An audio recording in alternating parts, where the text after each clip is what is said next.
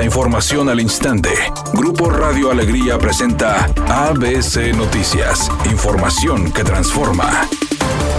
¿Qué tal? Muy buenas tardes, esta es la información. Aunque se realizan acciones coordinadas entre los distintos órdenes de gobierno e instituciones para erradicar la violencia familiar, esto requiere también de la identificación y denuncia de las posibles víctimas ante conductas como el abuso o problemas de adicción. Así lo señaló Laura Paula López, presidenta ejecutiva del Instituto Estatal de las Mujeres, previo a encabezar un evento público en reacción al asesinato de un menor de cuatro años en el municipio de García a manos de su padrastro identificado como Jorge Luis E.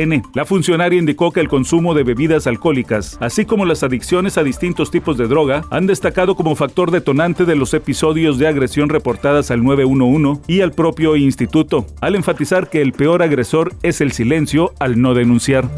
El presidente de la Suprema Corte de Justicia de la Nación, Arturo Saldívar, afirmó que con la reforma judicial de 2021, el Poder Judicial se acercó más a la gente, sobre todo a los grupos vulnerables. Dijo que la Defensoría Pública ayudó a la liberación de 41 mil personas recluidas en diversos penales del país que no contaban con recursos para una defensoría adecuada. No podemos construir un país con racismo, con clasismo, con discriminación. Los jueces y las juezas no lo podemos permitir. Tenemos que seguir adelante hasta que en México la igualdad y la dignidad se hagan costumbre.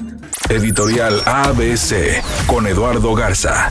Dicen del gobierno federal que los elementos de fuerza civil solo sirven para cuidar Oxos y que los de la Guardia Nacional son los que se encargan de la seguridad del Estado. No soy nadie para defender a los policías estatales, pero la verdad yo vivo en Nuevo León y nunca me ha tocado ver a ningún elemento de fuerza civil cuidando Oxos. Los he observado vigilando carreteras, enfrentándose a delincuentes en brechas rurales y exponiendo su vida. No se debe demeritar el trabajo y la estrategia de fuerza civil por temas políticos Al menos esa es mi opinión y nada más.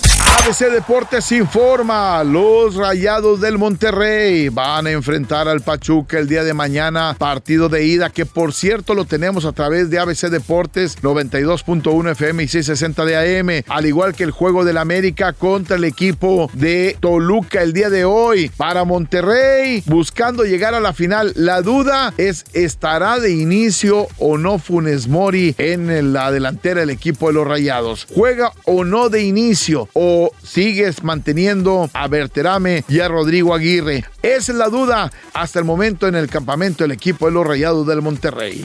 Omar Chaparro y Paola Rojas participaron en una serie de conferencias organizadas por alumnos de la Universidad Autónoma de Nuevo León ayer en el auditorio del pabellón M. Al encuentro con la prensa, Omar Chaparro dijo que pronto lanzará una nueva canción porque no quita el dedo del renglón, él quiere figurar como cantante. El tema se llamará Tú solo tú y el 11 de noviembre estará ya disponible.